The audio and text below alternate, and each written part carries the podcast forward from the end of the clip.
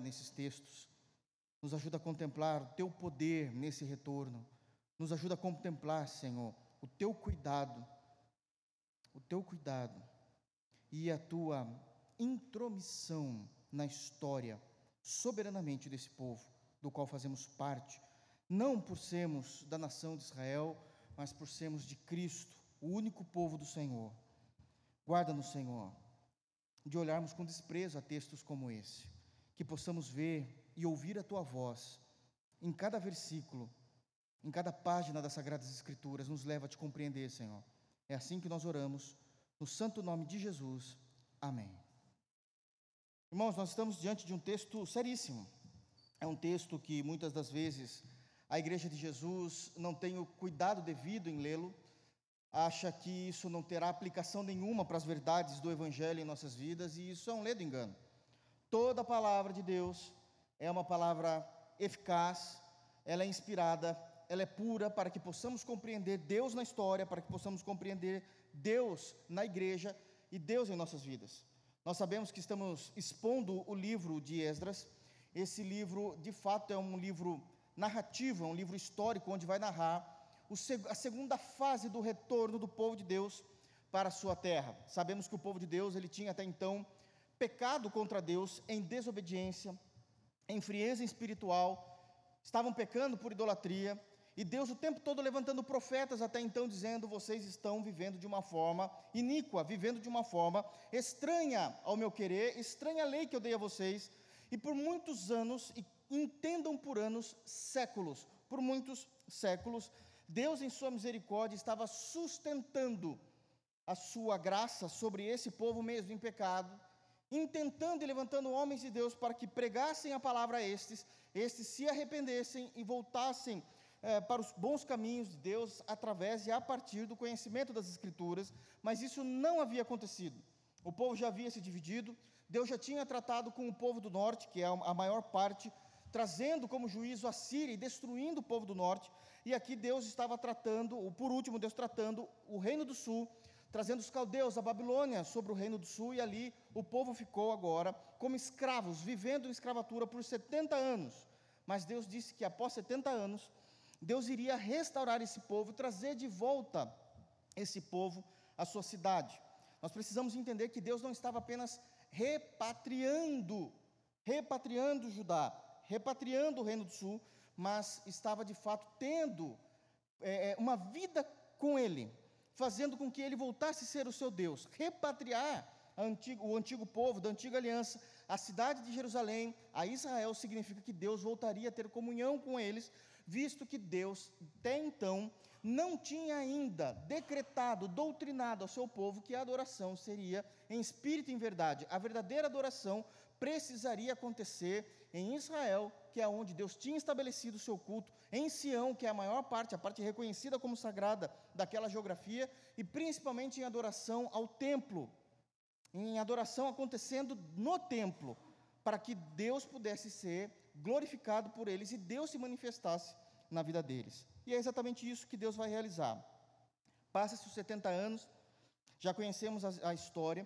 Ciro é levantado, Ciro vai libertar esse povo. Uma primeira parte desse povo já foi com Zorobabel, uma segunda parte depois de 80 anos vai subir com Esdras, e uma terceira parte depois de 14 anos vai subir com Neemias. Aqui está a narrativa de todos aqueles que retornaram. Aqui temos a narrativa de todos aqueles que retornaram. E eu sei que num primeiro momento a gente vai olhar, nós não vamos nos identificar, porque realmente está tratando de uma nação específica, está tratando de famílias específicas, mas mesmo assim é a palavra de Deus e conseguimos ver a glória de Deus em cada um desses versículos e permitindo Deus, é assim que iremos expor essa perícope das Escrituras no dia de hoje. Amém, irmãos? Portanto, o que é que nós então temos falado do livro de Esdras até então? Já falamos da glória de Deus, onde ele estava manipulando a história, guiando a história de acordo com seus decretos, e tudo isso conseguimos tirar do capítulo 1. Não posso repetir tudo aquilo que falamos, porque são muitas informações, mas eu quero relembrar os irmãos no capítulo 2, que nós pregamos na semana passada, os versos 1 e 2, aliás, os versos 1 e 2, e sabemos que também tiramos aqui algumas lições imprescindíveis para que nós pudéssemos entender. Toda a movimentação do capítulo 2, ela acontece a partir de um decreto de Ciro. Ciro, sendo usado por Deus, vai mandar um homem até a cidade de Jerusalém, ou perdão, até a cidade, até o centro da cidade onde eles estavam presos, e ali esse homem vai abrir o seu decreto e vai ler publicamente esse decreto, e ao ler esse decreto, todo o povo de Deus, calado, presta atenção, começa a ouvir, entendendo que Ciro era a voz de Deus. Ciro já tinha sido profetizado há pelo menos 350 até mesmo há 400 anos antes dessa geração específica. Não estamos falando antes de Cristo, antes dessa geração específica. Geralmente os irmãos confundem. Então, existe uma profecia já em Isaías dizendo que Deus levantaria um rei. Esse rei era ímpio, mas ele seria como que um pastor emérito. Por alguns momentos, por alguns dias da parte de Deus, cuidando do seu povo, cuidando de toda a tramitação para que eles pudessem se repatriar a sua nação. Então eles ouvem isso, acomodam essas informações e começam a agir a partir de então daquilo que o rei tinha dito, entendendo que era voz de Deus. O que é que nós falamos na semana passada quando lemos do verso 1 e o verso 2? Nós conseguimos ver que Deus começa a observar o seu povo e ali nós entendemos que sempre vai existir homens e mulheres de Deus, obedecendo a voz de Deus, sendo fiéis a Deus, independente da circunstância em que eles estão vivendo. Porque não eram circunstâncias fáceis de serem vividas. E nós então tra trabalhamos nesse primeiro aspecto dos versos 1 e 2. Uma segunda lição que nós tiramos é que, nesse momento, eles deixam de ser, agora oficialmente, porque estão livres, caminhando com suas próprias pernas, eles deixam de serem escravos e passam a ser livres. Eles estão agora na condição de povo de Deus, não tendo mais ninguém, ninguém, nenhuma outra nação, nenhum outro imperador sobre eles, aonde eles podem ter agora a liberdade de adorarem a Deus. E aí o que levou ao terceiro ponto que nós falamos. Eles foram libertos, isso é, não estão mais na condição de escravos, todavia, eles não estavam em condição de autoridade autônomos. Eles eram livres, livres da Babilônia, Babilônia já tinha caído. Eles estavam livres do Império Medo-Persa, mas eles não estavam livres em suas próprias vidas para fazerem o que quisessem. Eles estavam ainda escravos de Deus. Porque a liberdade para a qual Deus nos chama não é para dar ocasião à carne, e nós trabalhamos muito esse contexto também visto que eles foram libertos de uma nação, mas eles tinham um propósito específico: voltar para Jerusalém. Eles precisavam voltar para Jerusalém, porque ali estava Deus o esperando na simbologia da religião judaica, na simbologia do templo, e aonde eles deveriam adorar a Deus. Eles não podiam simplesmente abrir mão do Império Medo-Persa, como eles foram libertos, e cada um procurar o seu lugar. Eles tinham uma rota já definida por Deus, e isso significa que nós fomos libertos do pecado, fomos libertos de tudo aquilo que nos prendia uma vez que estávamos numa decadência pecaminosa, mas ainda há laços eternos daqueles que de fato são chamados por Deus, eleitos por Deus, a viverem para Deus. A nossa liberdade termina quando a nossa liberdade encosta numa borda, numa fronteira, numa cerca específica de um texto sagrado, onde o texto diz: até aqui. Até aqui vocês se movimentam. A partir daqui não há permissão. E a gente precisa entender não apenas o contexto existencial, mas o contexto teológico e espiritual de que de fato é em Cristo que nós vivemos, nos movemos e existimos. Não há espaço para nós fora de Cristo.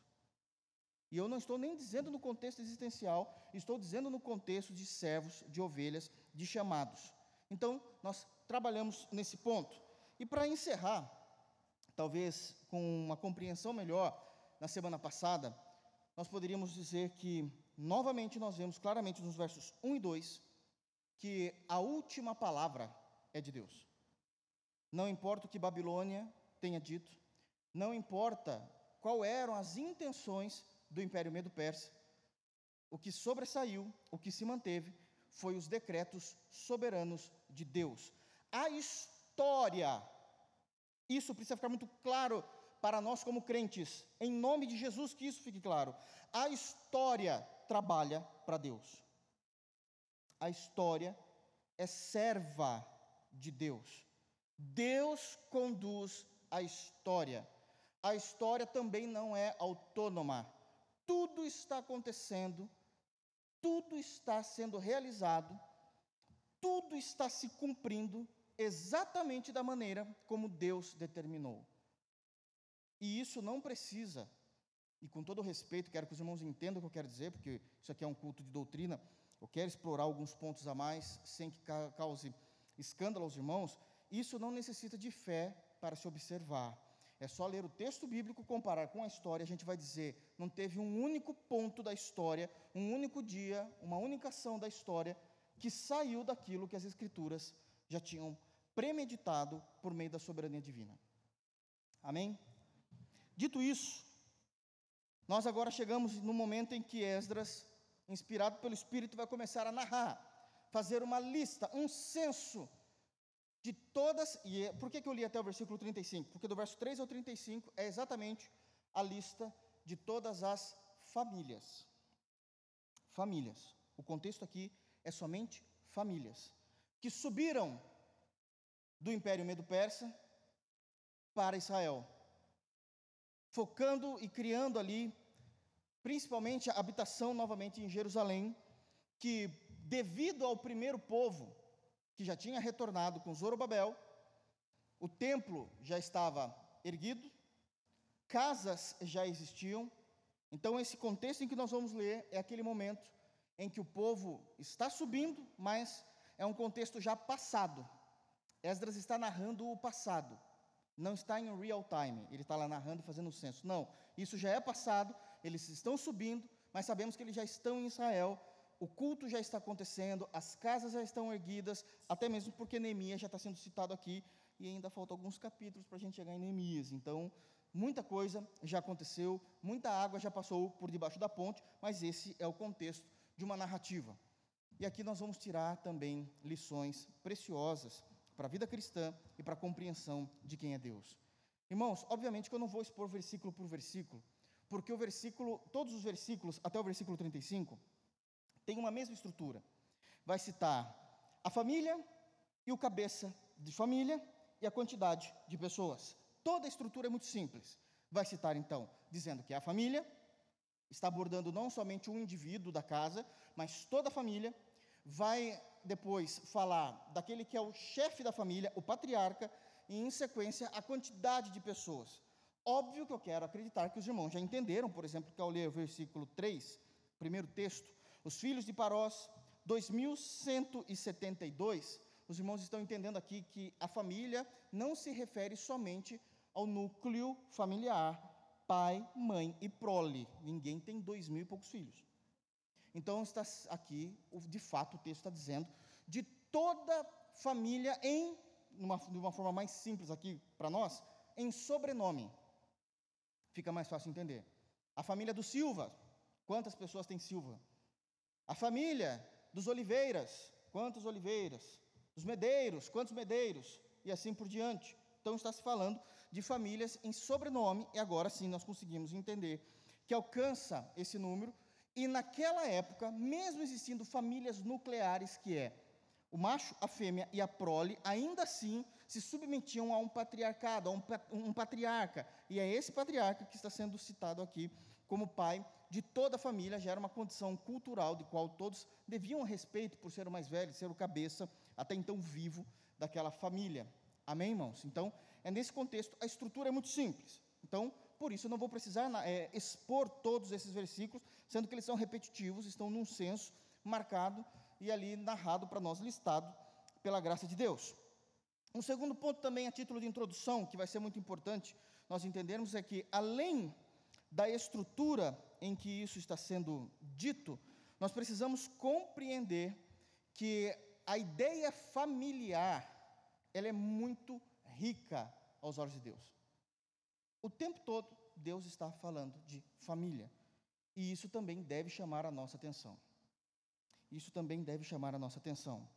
O tempo todo, nós vamos trabalhar com o conceito família. E o que é que a Bíblia tem a dizer para nós quando o Senhor cita dessa forma? Terceiro ponto também de introdução para que a gente possa entrar no texto bíblico.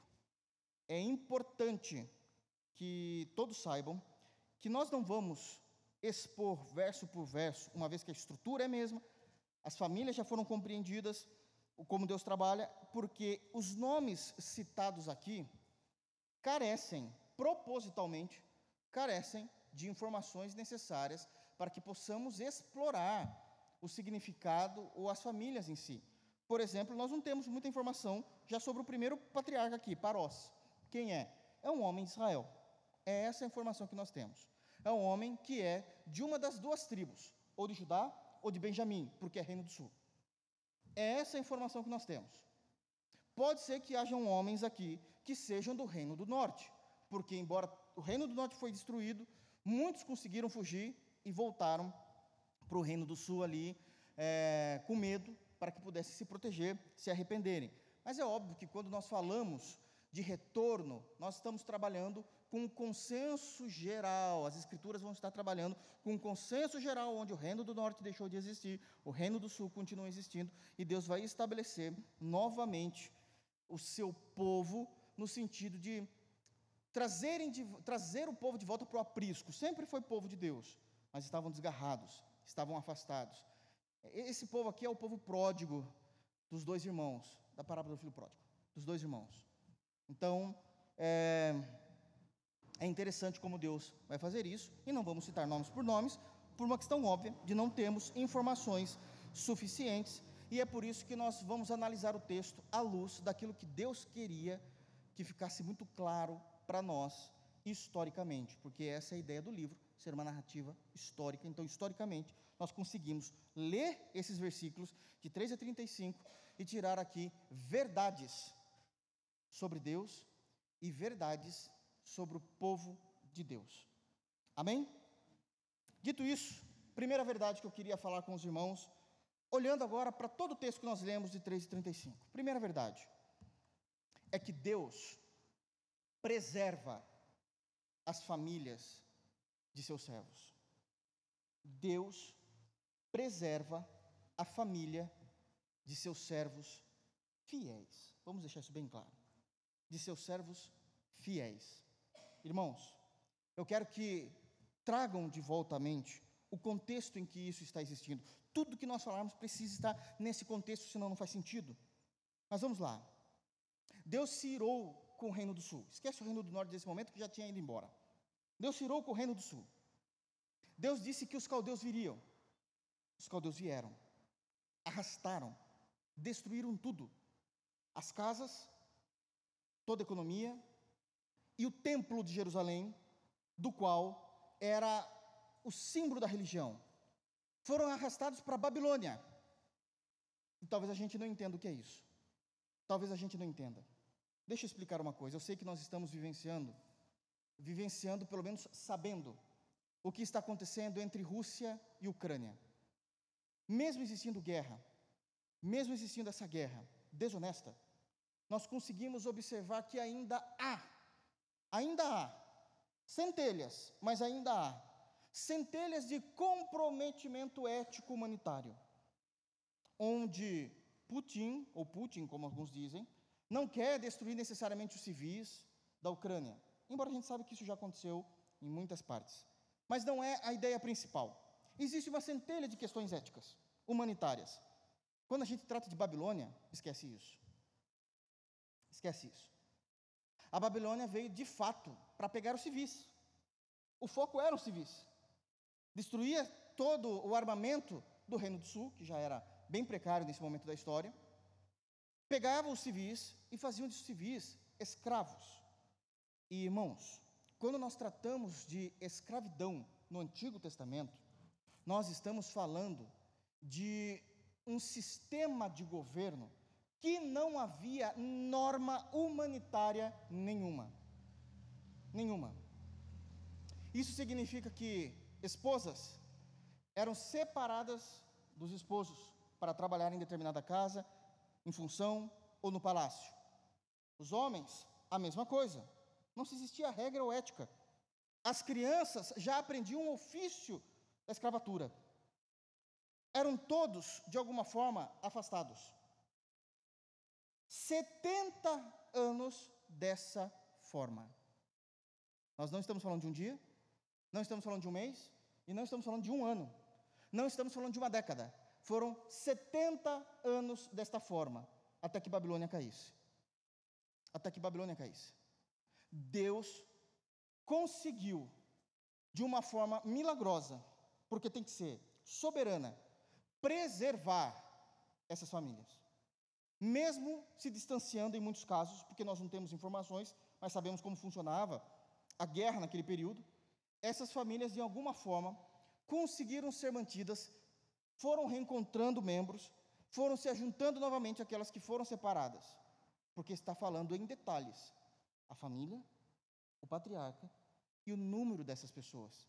Se a gente não se atenta para esses textos, a gente não percebe a glória e a soberania de Deus em preservar a família ou as famílias de seus servos fiéis.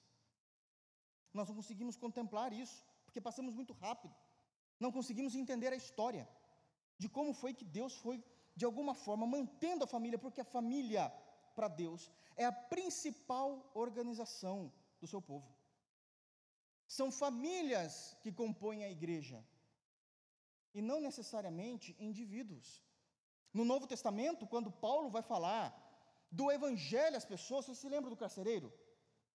Crê no Senhor Jesus, Atos 16, e será salvo tu e a tua casa.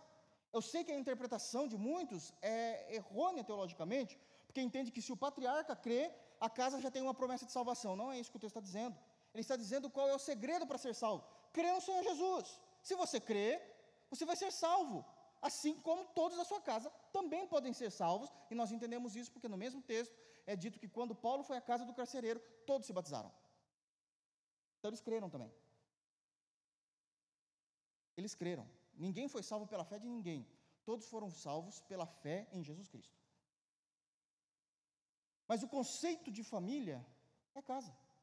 Quando o apóstolo Paulo vai se despedir de pessoas no final de suas epístolas, Geralmente ele usa essa frase: saúde também a casa de.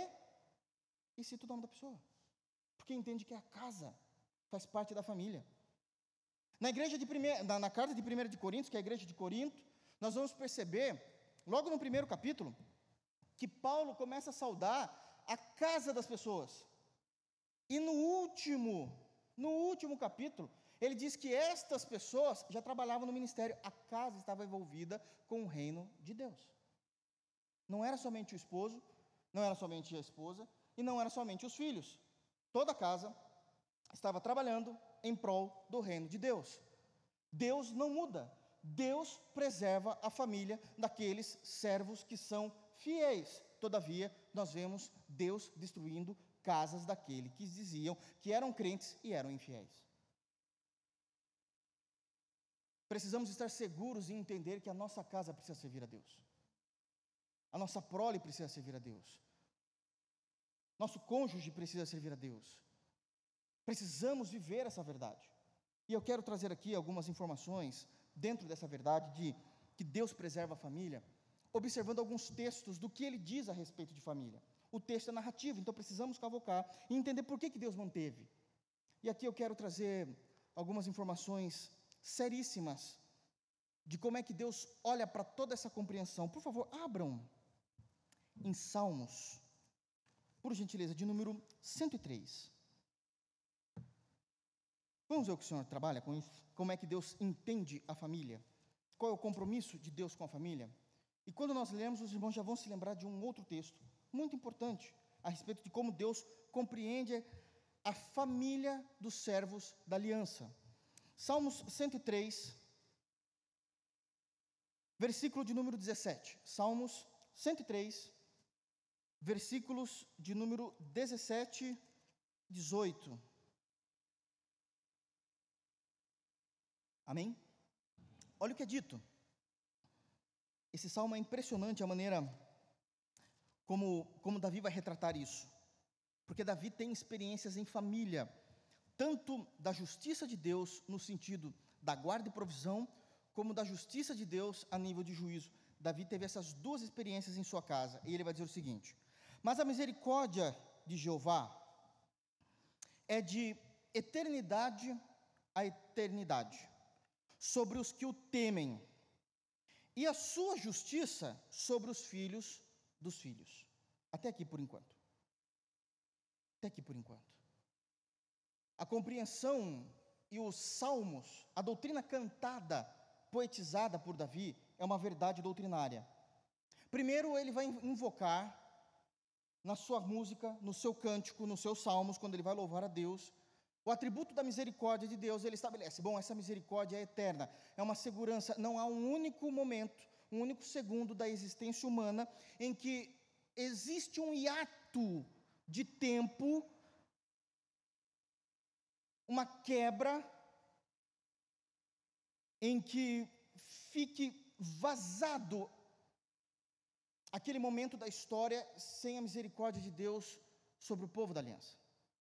A ideia de Davi colocar que a misericórdia de Deus é de eternidade, a eternidade está dizendo que de fato ela é eterna, sempre eterna, da eternidade passada à eternidade futura, mas nós passamos por essa eternidade, nós passamos por essa existência, ainda que por 80, 100, 120 anos, mas a gente se passa nessa história, e ao passar por essa história, não há um único momento em que existe um rompimento da misericórdia de Deus, em que algo possa ser interferido, que a misericórdia não esteja presente. E aí ele continua dizendo: e a justiça sobre aquela casa, ela vai de geração em geração, porque Deus olha para a família, de justiça sobre o filho dos filhos, e aqui se refere aos netos, de algo que Deus começou com alguém e que ainda com o neto deste alguém, deste servo, ainda é real a possibilidade da graça e da misericórdia de Deus, porque durante toda essa existência em três gerações, quatro gerações, Deus estava presente. Só que existe um ponto de responsabilidade humana no verso 18, sobre os filhos dos filhos, para com os que guardam a aliança. A misericórdia de Deus, ela é um privilégio dos filhos da aliança para aqueles que honram a aliança, para com os que guardam a aliança e para com os que se lembram dos seus preceitos e os cumprem. Então aqui nós começamos a formatar a teologia de como Deus olha para a família. Primeiro, é o aspecto da misericórdia, da graça derramada sobre a família. O segundo aspecto que nós temos aqui é que isto é, por mais de uma geração, Deus contempla isso. Mas que fique claro, a família precisa se manter na aliança, nos preceitos, cumprindo os preceitos. Cumprindo os preceitos.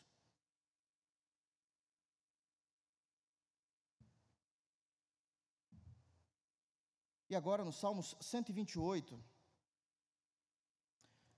Deus ele sai da informação, o texto, os Salmos, não vai citar mais a informação de como isso acontece, mas vai ser narrado a, a vida prática de uma família, debaixo da misericórdia e da graça de Deus, de como Deus está preservando essa família. Primeiro é o conceito teológico espiritual, Salmos 103, 17 e 18. Agora é o contexto prático do dia a dia. Ok, nós não somos Deus, essa misericórdia é invisível, mas como ela acontece? Como é que nós vemos isso no dia a dia?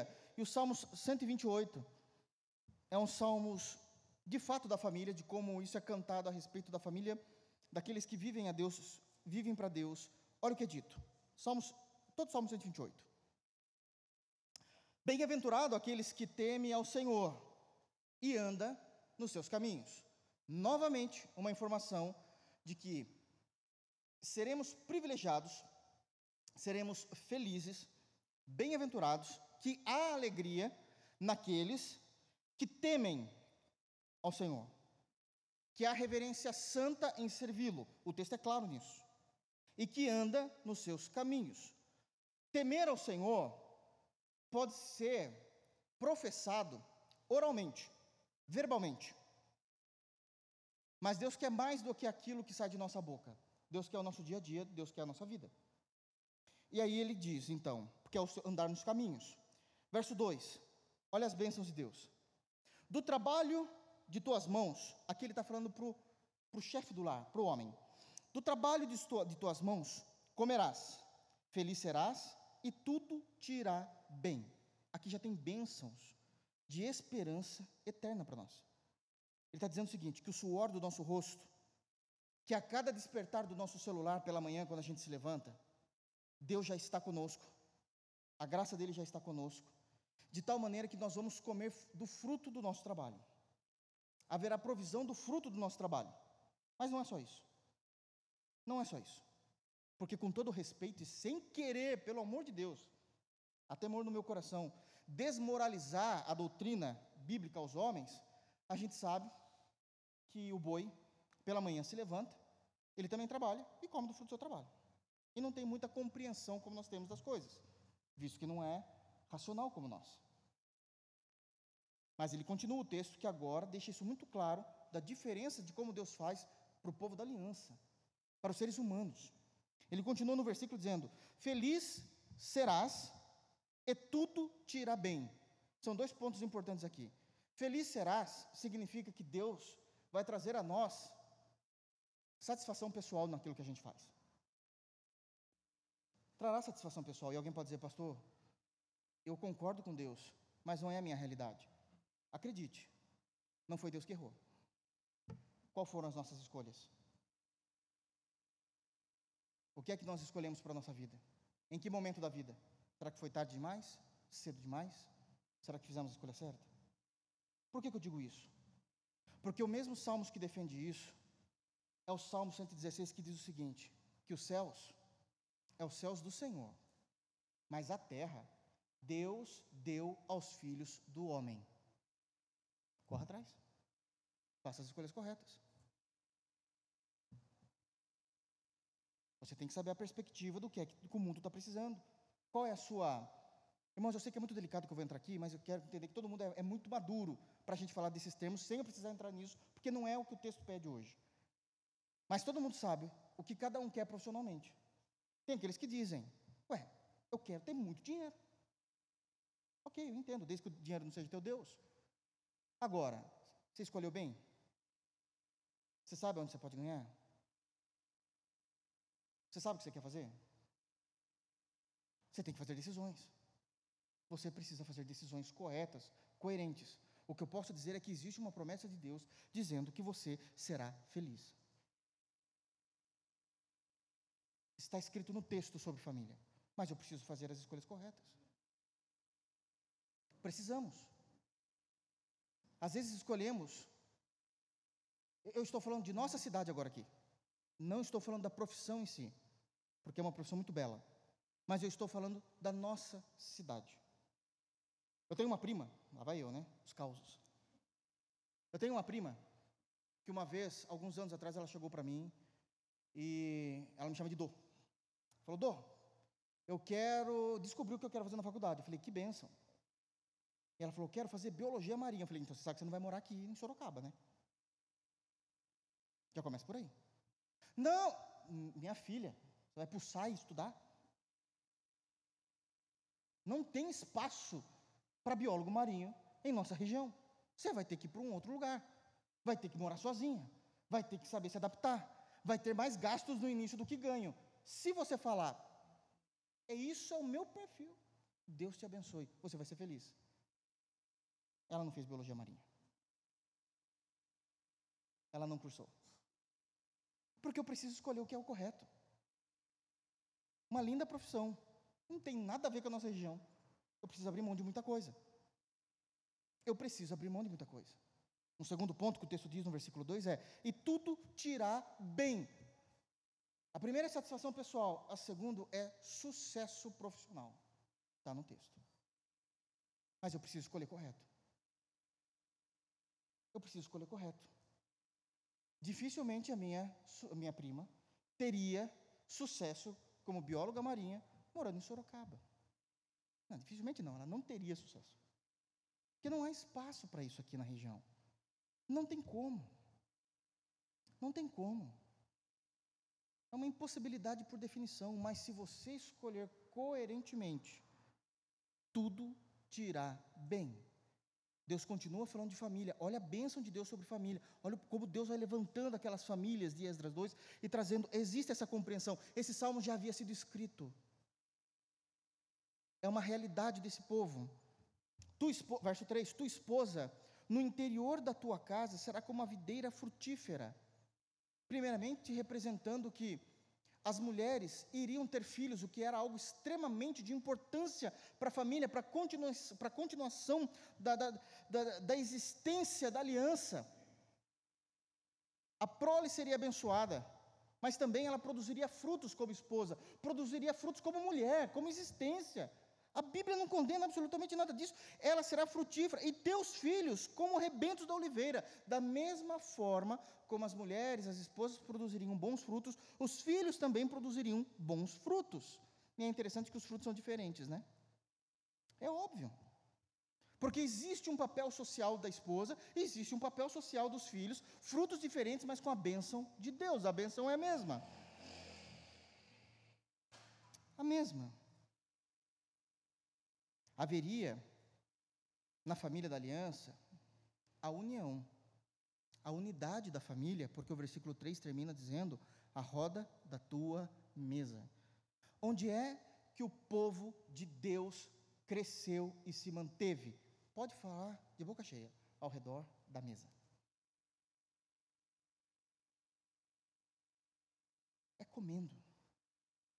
Não estamos falando de exagero. O que a gente está falando aqui é que na comida, no sentar, no partir do pão, na, existe comunhão, existe alegria. Isso, isso já é cultural. Aliás, o brasileiro, toda a cultura brasileira, a maioria dos assuntos é resolvida em torno da onde? Da mesa. Porque existe uma compreensão que no povo da aliança, não estou falando do Brasil todo, mas do povo da aliança, existe a bênção de Deus. Verso 4: Eis como será abençoado o homem que teme ao Senhor. Porque é uma bênção o homem que alcançou seu sucesso profissional, isso faz parte da umbridade do homem, da honra do homem, como ele teve sucesso, como será abençoado a esposa, como será abençoado os filhos. Aquela família será abençoada porque teme o Senhor.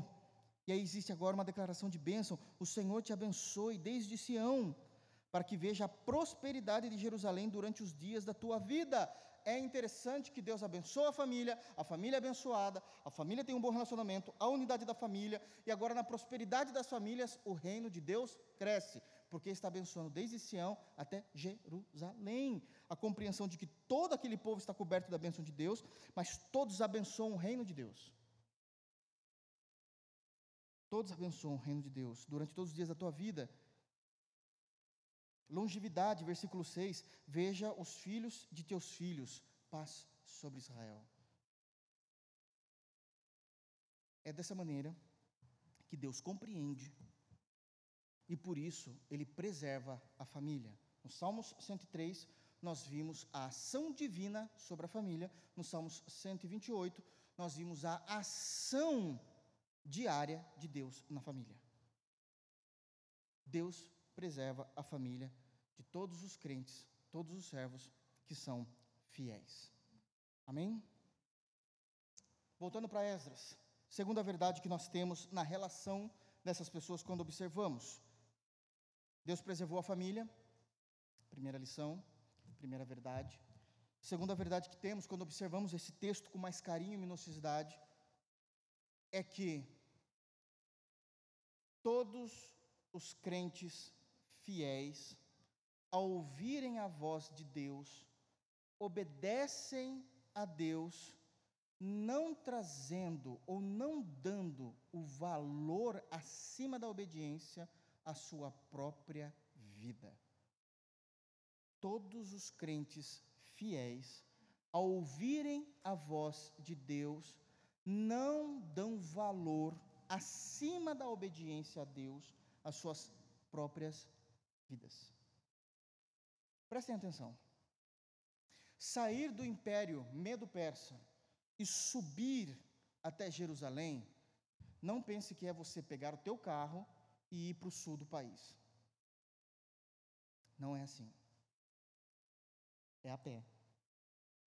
sol escaldante, estradas terríveis, se é que a gente pode chamar de estrada, estradas terríveis, desérticas, vários tipos de animais que podem atacar as bestas feras, coiotes, hienas, serpentes do deserto, as aranhas do deserto e o pior de todos os inimigos, os ladrões. Os ladrões, que eles entendiam que eles não deviam apenas roubar o que era material e saírem, eles matavam e roubavam, mesmo que alguém entregasse para eles aquilo que eles queriam. Encontrar com esses ladrões era estar de cara em face à barbárie. E eu ter que pensar, Deus pediu para nós irmos para lá. E eu vou levar a minha família nessa viagem. A minha esposa, meus filhos, toda a minha casa, os meus tios, meus avós. Eu sei que o patriarca foi chamado aqui, mas a gente sabe que o patriarca não vai fazer muita coisa, não. Já está de idade, não consegue levantar um braço. Quem vai defender é os netos, os jovens. A minha mãe está correndo risco, a minha irmã está correndo risco, minha noiva está correndo risco, minha esposa está correndo risco, minha filha está correndo risco, meus avós estão correndo risco, os meus tios estão correndo risco. E eu não confio muito quando olho para meus primos, é tudo meio Zezé e Lelé da Cuca. Essa é uma verdade, irmãos. E aqui nós entendemos o princípio do comportamento do povo de Deus, que nós não damos o valor, nós não devemos dar o valor à nossa vida acima da obediência aos mandamentos divinos. Esse retorno, ele trazia a segurança de não sermos mais escravos, mas nos colocava no problema de sermos mortos. Mas Deus falou: vá, eu preciso crer e eu preciso obedecer e eu vou. E eu vou. Eu quero citar também, então, aqui, nessa segunda lição, duas compreensões importantíssimas do texto aqui dentro de nós não darmos valor a mais à nossa vida do que a obediência a Deus.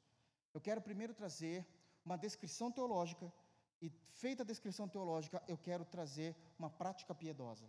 Primeira descrição teológica está lá em Paulo. Vamos abrir em Atos. Aliás, a gente leu esse capítulo no início do culto, Atos capítulo 20. Olha o que é dito, olha a compreensão de Paulo.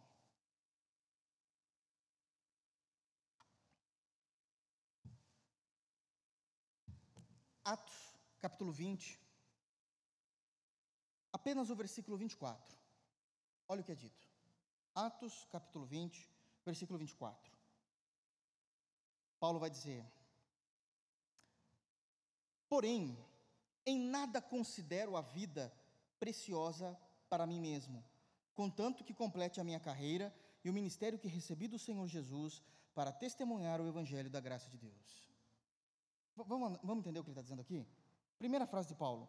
Porém, em nada considero a vida preciosa para mim mesmo. Até aqui.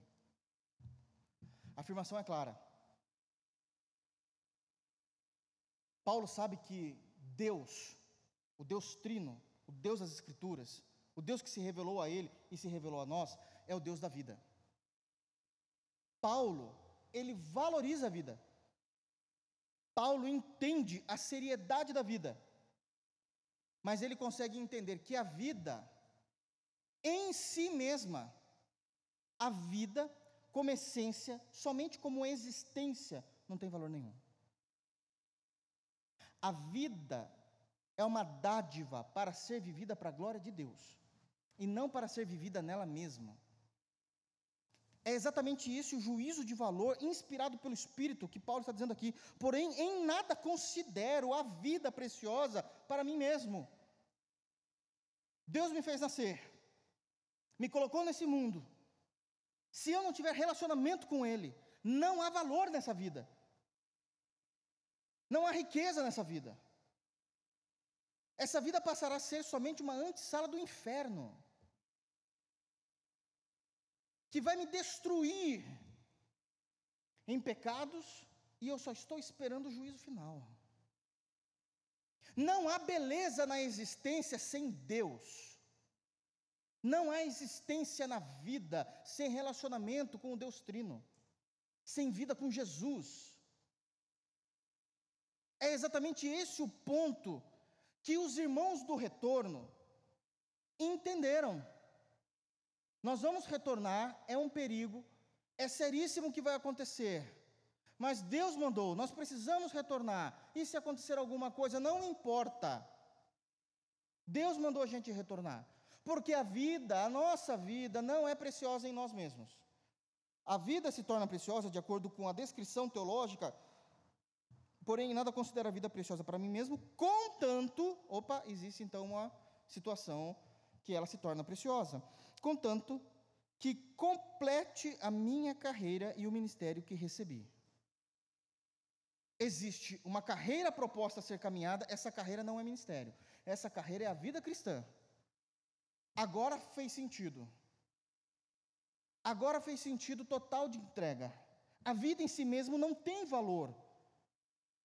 É uma antessala do inferno, a não ser que Jesus Cristo se revele a pessoas, salve pessoas e propõe um modo de caminhar correto a essas pessoas, agora faz sentido. Eu preciso completar aquilo que Cristo quer que eu seja completo, encaminhar dessa forma correta. Só que no meio desse caminhar, Deus distribui ministérios.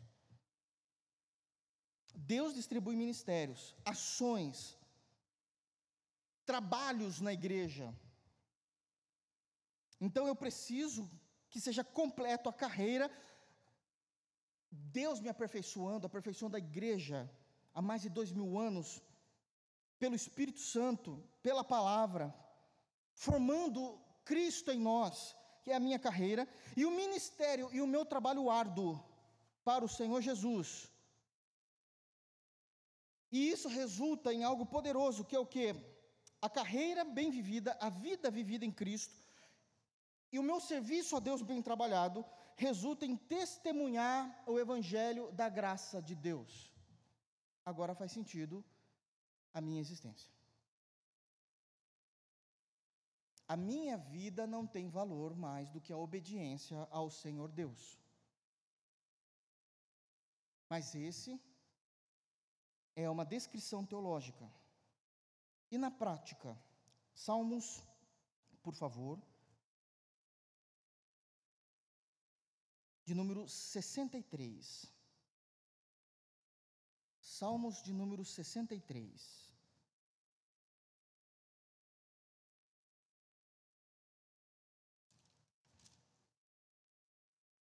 A partir do versículo de número 1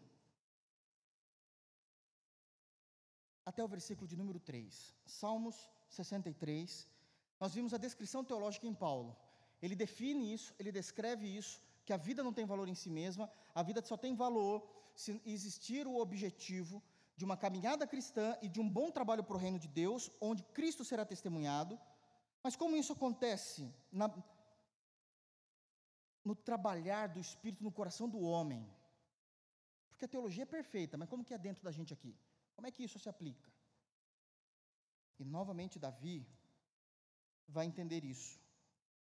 E ele diz no Salmos 63: Ó Deus, Tu és o meu Deus forte, e eu te busco ansiosamente. Então, a primeira compreensão de Davi é que não existe, pense em quem é Davi, isso é importante. Porque eu sei que na nossa mente, como ainda ela tem marcas da queda adâmica e marcas da nossa própria queda, eu sei que a gente vai dizer o seguinte: você já disse isso, eu já disse isso. Se eu tivesse dinheiro, a minha vida era outra. Se eu tivesse tido a oportunidade do fulano, se a minha família não fosse como ela é, se os meus pais, se os meus avós não tivessem feito, porque todo mundo parece ter uma família, parece que é um mantra aqui no nosso país, né? Todo mundo teve lá no passado uma família muito rica que fez alguma coisa muito errada e todo mundo é pobre por causa deles agora. Não, irmãos. Não é isso.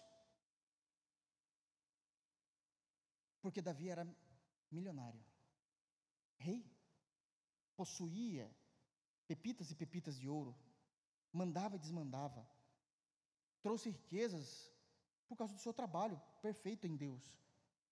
Não discutimos a riqueza de Davi, nós constatamos a riqueza de Israel, que é, o rei ali comandava. Mulheres, Davi teve muitas, mas não resolveu o problema de Davi. As melhores comidas, ele comia das iguarias do que um palácio proporcionava. As melhores camas da época, Davi se deitava. Os melhores tecidos, Davi se vestia. A melhor educação para os filhos, Davi tinha. Nada disso resolveu o problema de Davi. Davi está desesperado, ó oh Deus, tu és o meu Deus forte, eu te busco ansiosamente, porque nada conseguia ocupar o coração de Davi e resolver o problema de Davi. E quando Davi se fortaleceu em quem ele era e não em quem Deus era, ele pecou. Ele assassinou um marido, pecou com uma mulher que não era dele e ainda teve um filho com aquela mulher. E estragou a família. Ele sabe para onde ele está correndo. Eu te busco ansiosamente.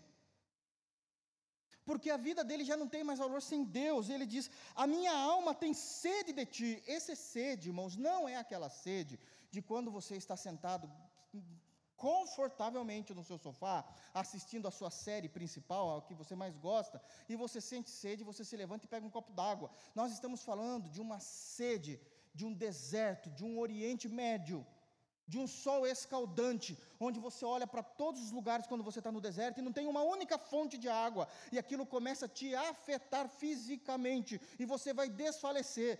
Ele está dizendo que a vontade que ele tem de ver Deus, de conhecer Deus, é a mesma dor que esta sede desértica causa no corpo humano, de um Oriente Médio, de mil anos atrás, de mil anos antes de Cristo, perdão.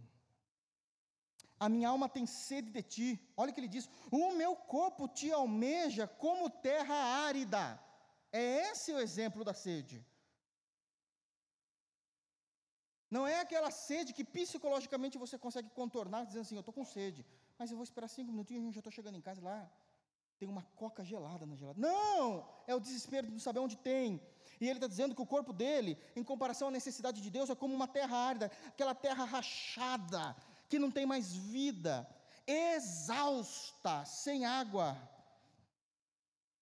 E é onde ele vai ver Deus, não é no quarto, onde você pode ver e você não se dobra diante de seu Deus no seu quarto. Muitas das vezes os crentes falham em oração. Ele precisa ir para o templo, porque não era em espírito em verdade. Assim eu te contemplo, verso 2, no, no santuário, para ver a tua força e a tua glória, a força do que Deus pode fazer por Israel, na nação de Israel e por ele, e a glória de quem Deus é, a complexidade maravilhosa da soberania de quem Deus é. E aí ele termina dizendo: Porque a tua graça é melhor do que a vida. E nós, de novo, chegamos nesse ponto. A descrição teológica de Paulo e o comportamento piedoso de alguém que entende quem é Deus não importa para onde o Senhor me mande, não importa o caminho que o Senhor está mandando eu fazer, não importa a situação que eu estou vivendo, eu preciso do Senhor, porque a tua graça é melhor do que a minha vida, a tua graça é superior à minha existência. Os meus lábios te louvam. Crentes, fiéis a Deus, ao ouvirem a voz de Deus, o obedecem não dando um valor superior à sua própria vida à obediência. Precisamos obedecer a Deus mais do que amarmos a nossa própria vida. Paulo descreve isso teologicamente. Davi vive isso em experiência de vida. É o que eles estão fazendo em Esdras, quando eles pegam, o patriarca chama toda a sua família, seus filhos, e começam a caminhar em terra sedenta, em terra cheia de animais selvagens, serpentes ou animais de peçonha, peçonhentos e ladrões, que podem matar a minha família, a minha filha, mas Deus mandou, nós iremos obedecer. Porque a minha vida não tem valor a mais do que obedecer a Deus. Tudo isso a gente perde quando pula esse, esses textos. Terceira lição. Terceira lição. Terceira verdade que nós vemos nesse contexto de Deus levantar o patriarca, os seus filhos, o número de famílias. Primeiro, Deus preserva a família. Segundo, todo crente obedece a Deus, dando valor muito mais à obediência do que à própria vida. Terceiro lugar, que nós conseguimos ver nesse texto: pais e filhos trabalhando pelo mesmo objetivo. Pais e filhos, porque o contexto e a estrutura do texto é a mesma. E os filhos de Parós, 2162. Mas o que, é isso? Bom, de acordo com o final do versículo 2, são o número das pessoas que voltaram do império medo-persa, do qual destruiu Babilônia, para Jerusalém. Pais e filhos trabalhando com o mesmo objetivo. E isso é maravilhoso, porque Deus entende que a família deve ser assim. Eu sei que vai existir diferenças de pensamento entre pais e, pais e filhos, mas isso precisa ser quando são crentes. Estamos falando de crentes, estamos falando de povo da aliança. Essas diferenças devem ocupar a posição de diferenças secundárias ou até terciárias coisas que não vão mudar a fé da família, a compreensão da obediência. É secundário, é terciário. De domingo o pai gosta de macarronada, o filho prefere uma parmegiana, isso é secundário. O pior ainda, é terciário. O pai torce para o Corinthians e o filho para o Palmeiras. Isso não tem peso para quem é crente.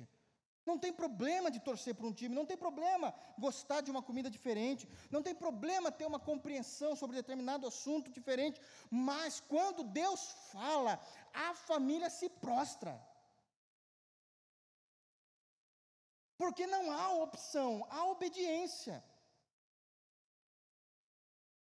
Quando Deus fala, a família se ajoelha, todo o joelho se dobra, da esposa, dos filhos, do marido toda aquela família de sobrenome, nós nos prostramos. Porque aqui acabou as nossas diferenças, que não tem valor. Tem valor entre nós, que a gente gosta aqui de brincar, satirizar, discutir, defender que um é melhor que o outro. Mas quando Deus fala, toda a língua se cala, todo joelho se dobra todos colocam a testa no pó, é Deus falando. Porque senão a família vai virar um inferno. Porque, em tese, o marido ouviu a voz de Deus, a mulher não ouviu a voz de Deus, e os filhos não sabem para onde ir. Como que vive assim? O contrário é verdade. A mulher ouviu a voz de Deus, Deus falou claramente pela sua palavra. O marido estava dormindo na hora do culto. E os filhos só ouvem de Jesus na escolinha. Como é que lida com isso?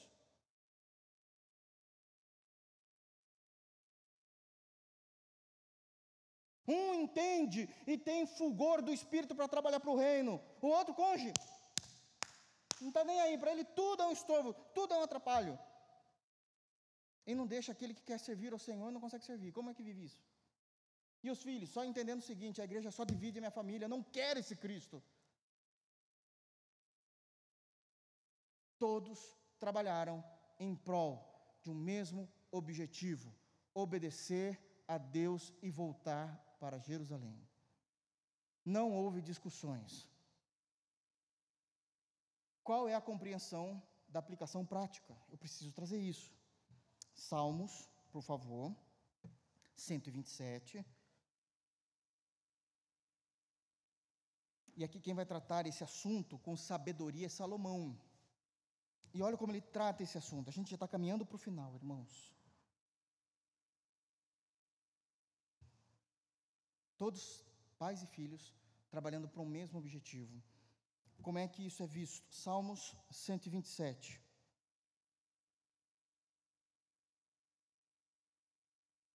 O início dos Salmos, do verso 1 e o, o verso 1 e o verso 2, está dizendo que uma casa ela é comparada diante de Deus como uma construção, um edifício.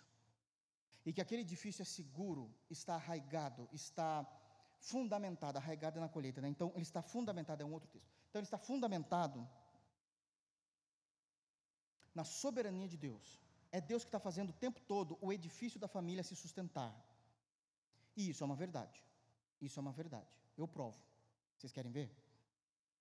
O povo de Esdras tinham ficado 70 anos em cativeiro, e só para subir o pessoal com Esdras, depois de Zorobabel, foram mais 80 anos. A família estava unida. A família estava unida. Nós sabemos de casos, nós sabemos. Coloca aí, busca na sua mente. De casos que se Infelizmente, isso é muito triste, mas se o marido é chamado para trabalhar numa outra cidade e deixa a família aqui, acabou a família. Dois, três meses ele já está tirando foto com a nova namorada. Eles viveram 70 anos em escravatura, 80 anos para subir, subir com, Zorobab, com, com Esdras, mais 14 com Neemias, a família estava intacta. Era o Senhor que estava edificando a família. Por muito menos, eu estou falando de outra cidade. Vocês sabem que nem precisa ser de outra cidade. Pode ser a secretária da empresa. Pode ser o gerente que está dando em cima da esposa de outra pessoa. Pode ser simplesmente uma briga por causa de time de futebol. Pode ser por causa de dinheiro, já falei. Pessoas casam por dinheiro.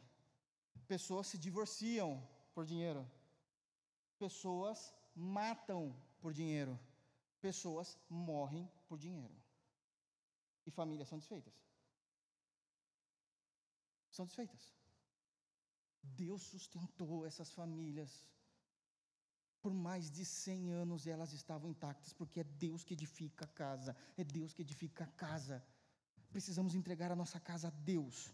Mas aí chega o versículo 3. Então, 1 e 2 é Deus edificando a casa. Versículo 3, agora ele diz o seguinte: Salomão, ele vai estruturar a gestão do homem na família. Como é que ele fala isso? Olha que interessante. Herança de Jeová são os filhos, o fruto do ventre seu galardão, como flechas na mão do guerreiro, algumas traduções é arqueiro, assim os filhos da mocidade.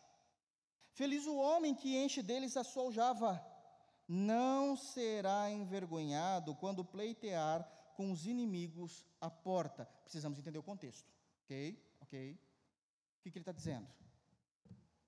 Primeiro, os filhos não são estorvos os filhos precisam ser vistos como herança, presentes, dotes da parte de Deus para a família. Por que é que a gente vê os filhos como presente da parte de Deus? Porque o povo da aliança entende que os filhos, debaixo da aliança, serão bênçãos. A maioria das vezes, eu nem estou tratando aqui de eleição, não estou falando disso, não é o que o assunto está dizendo. O que o assunto está dizendo aqui é que nós precisamos olhar para os filhos como bênçãos. E quando os filhos não são bênçãos, é porque em algum momento nós deixamos de catequizar os nossos filhos na palavra. Nós deixamos a igreja chata. Nós deixamos o assunto igreja chata. Nós começamos a conversar diante da mesa da qual Deus colocou a nossa família, criticando somente a igreja, o pastor, os irmãos, todos os assuntos. O filho vai dizer: Eu não quero isso. O povo do meu trabalho, quando sai, não fala da empresa, a gente sai para beber e é legal no happy hour, mas na igreja, Deus que me perdoe. Salomão está ah, ah, nos ensinando a administrar isso, é herança do Senhor os filhos, o fruto do ventre, obviamente levando aqui a esposa, né? O seu galardão.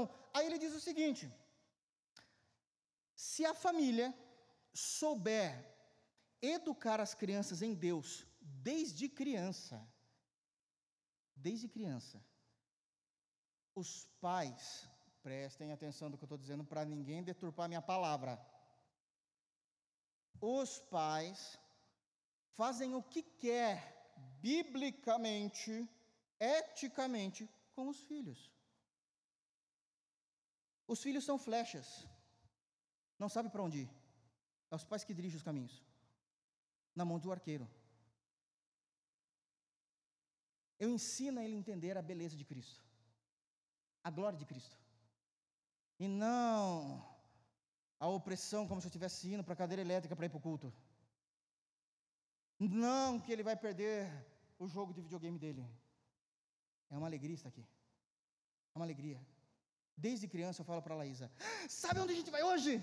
Ela fala: Para onde? Agora ela já responde: Igreja! Sabe por que ela é feliz assim? Porque eu sempre motivei ela, é o melhor lugar para a gente estar tá indo. E ela fala: E você vai ensinar os outros de Jesus, né? É o que o papai vai fazer: ensinar as pessoas sobre Jesus. E quem Jesus é? Deus! E ela está feliz. E ela fala que ela quer vir porque existe a verdadeira motivação. Ela é como uma flecha. Eu estou mirando ela para Cristo ou para o mundo. É como Deus compreende a família, como flechas na mão do guerreiro, os pais e as mães, assim os filhos da mocidade. Feliz o homem que enche deles. Eu sei que isso aqui é cultura. Ter muitos filhos não é um, um dessabor. Então, feliz o homem que enche deles a sua aljava. Aí diz o seguinte: não será, não quem? O pai de família, não será envergonhado.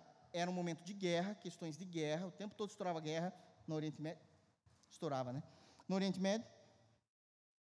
Não será envergonhado quando pleitear com os inimigos à porta. Significa que os filhos, conhecendo os pais, quando alguém vir querer abater o pai, os filhos vão se juntar e falar o seguinte, meu chapa, primeiro é comigo. Você vai mexer com meu pai? O que, que é isso? Pais e filhos com o mesmo objetivo. Antes de você abater alguém da minha família, eu abato vocês. Está no texto. Está no texto. É exatamente o que está acontecendo em Esdras pais e filhos trabalhando pelo mesmo objetivo.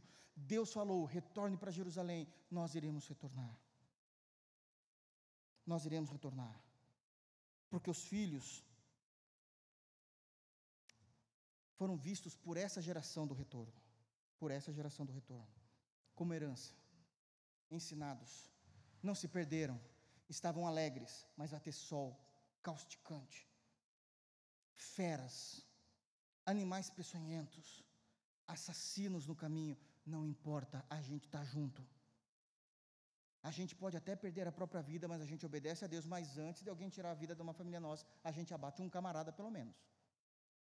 Porque é pais e filhos trabalhando pelo mesmo objetivo. Está no texto aqui. Não será envergonhado quando pleitear com os inimigos à porta. Por último, quarta lição. Tudo isso só deu certo as famílias, descritas do verso 3 a 35, porque durante o exílio eles sofreram muito, e nesse sofrimento eles abandonaram a idolatria. Sabemos que eles não tiveram mais esse problema com a idolatria nos últimos momentos da, da antiga aliança. Isso aqui já está indo para o final da antiga aliança. E porque de alguma forma eles ensinaram que toda família deveria ser consagrada a Deus.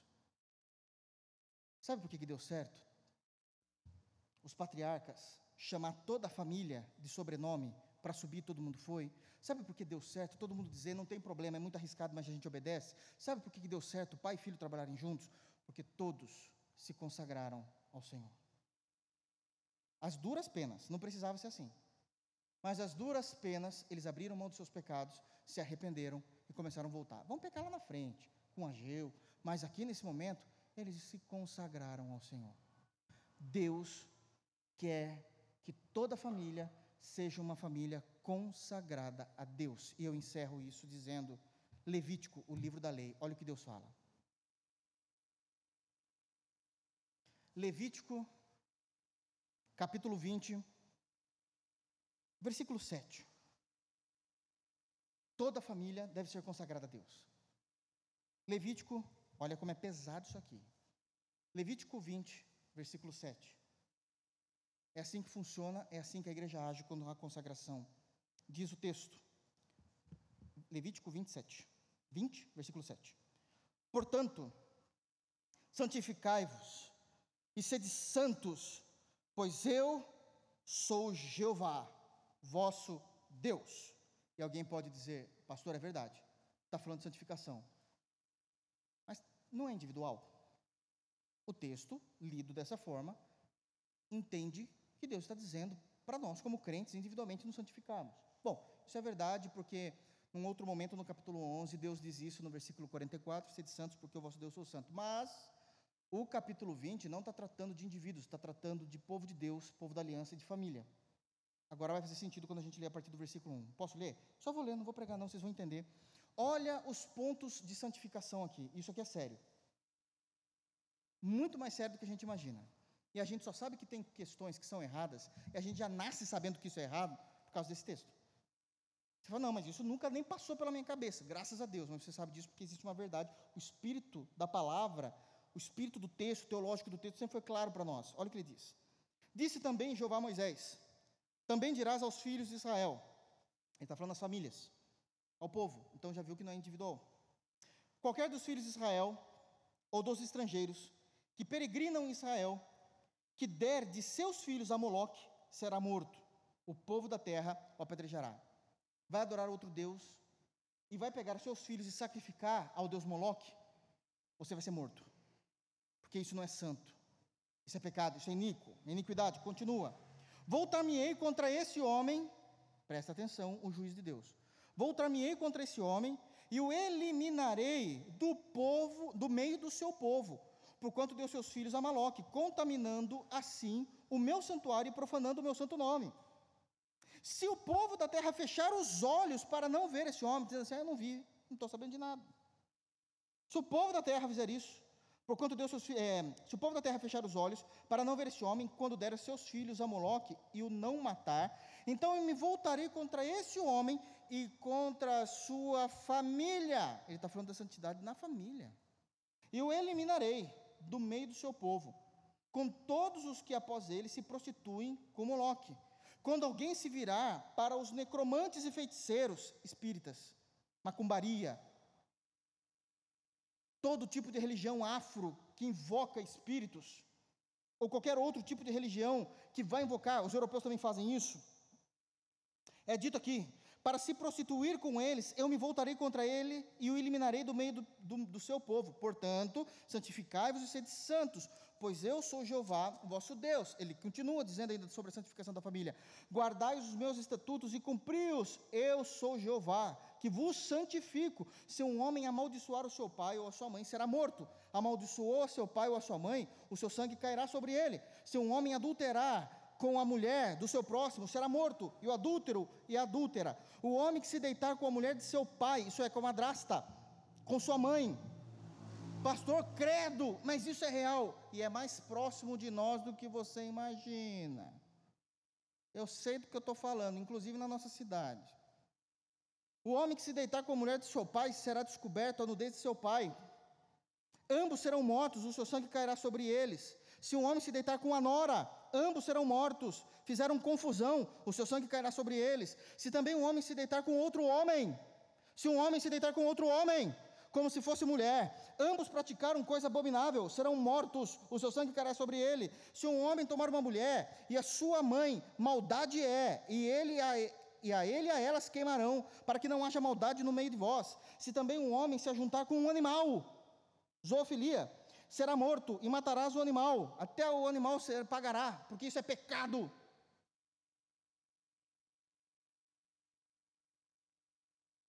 Se uma mulher, 16, se achegar a algum animal e se juntar com ele, matarás tanto a mulher como o animal, o seu sangue cairá sobre eles. Se um homem tomar a sua irmã, filha de seu pai ou filho da sua mãe, e vira a nudez dela, e ela vira dele, torpeza é, portanto serão eliminados da presença dos filhos do seu povo. Descobriu a nudez da sua irmã, levará sobre si a sua iniquidade. Se um homem se deitar com a mulher, no tempo da enfermidade dela,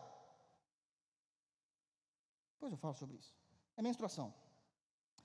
E lhe descobrir a nudez, descobrindo a sua fonte, e ela descobrir a fonte do seu sangue, ambos serão eliminados no meio do seu povo.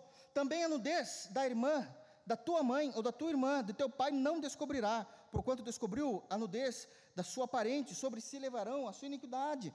Também se um homem se deitar com a sua tia, Descobriu a nudez do seu tio, seu pecado sobre si levarão, morrerão sem filhos. Se um homem tomar a mulher de seu irmão, imundícia é, descobriu a nudez de seu irmão, ficarão sem filhos. Guardai-vos, pois, todos os meus estatutos e todos os meus juízos, e cumpri-os, para que vos não vomite a terra da qual eu vos levo para habitardes nela. Essa ideia de vomitar da terra é para que eu não vos arranque de Jerusalém. E alguém vai dizer assim: ah, mas tá bom. Se não tem lugar para Jerusalém, eu posso voltar para Medo Persa. Não, irmãos, a ideia de sair de Jerusalém é dizendo que fora de Jerusalém não haveria mais Deus da aliança com ele, seria rompida a aliança, Deus te mataria, Deus te julgaria. A nossa família precisa ser consagrada, ensinada nessas verdades a Deus. Por isso, cuidado com aqueles crentes que, por opinião teológica mesmo, acirrada, eu defendo isso, ou porque também tem alguns que estão falando coisas que nem sabem, nem deviam entrar nesses assuntos, dizer o seguinte: a lei acabou. Quem disse? Eu entendo que o fim da lei é Cristo. Paulo disse isso em Romanos 10, 4. Mas é o fim da lei cerimonial, tudo que apontava para Cristo. Mas as verdades morais continuam. Os dez mandamentos continuam. O que está escrito em Levítico 20 continua sendo pecado. Ou você acha que um homem se deitar com a sua mãe não é mais pecado? Porque isso aqui está na lei. Ou porque você acha que uma mulher se deitar com um animal não é mais pecado, porque isso só está na lei?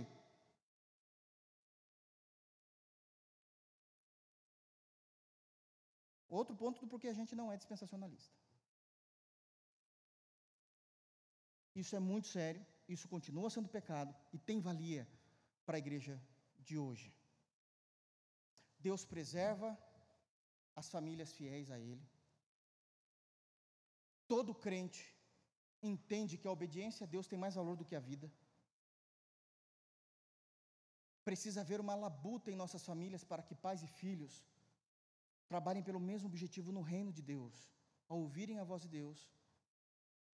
E esse texto de Esdras 2 dizendo que os filhos de Fulano foram tantos que voltaram, isso só aconteceu porque toda a família estava consagrada a Deus.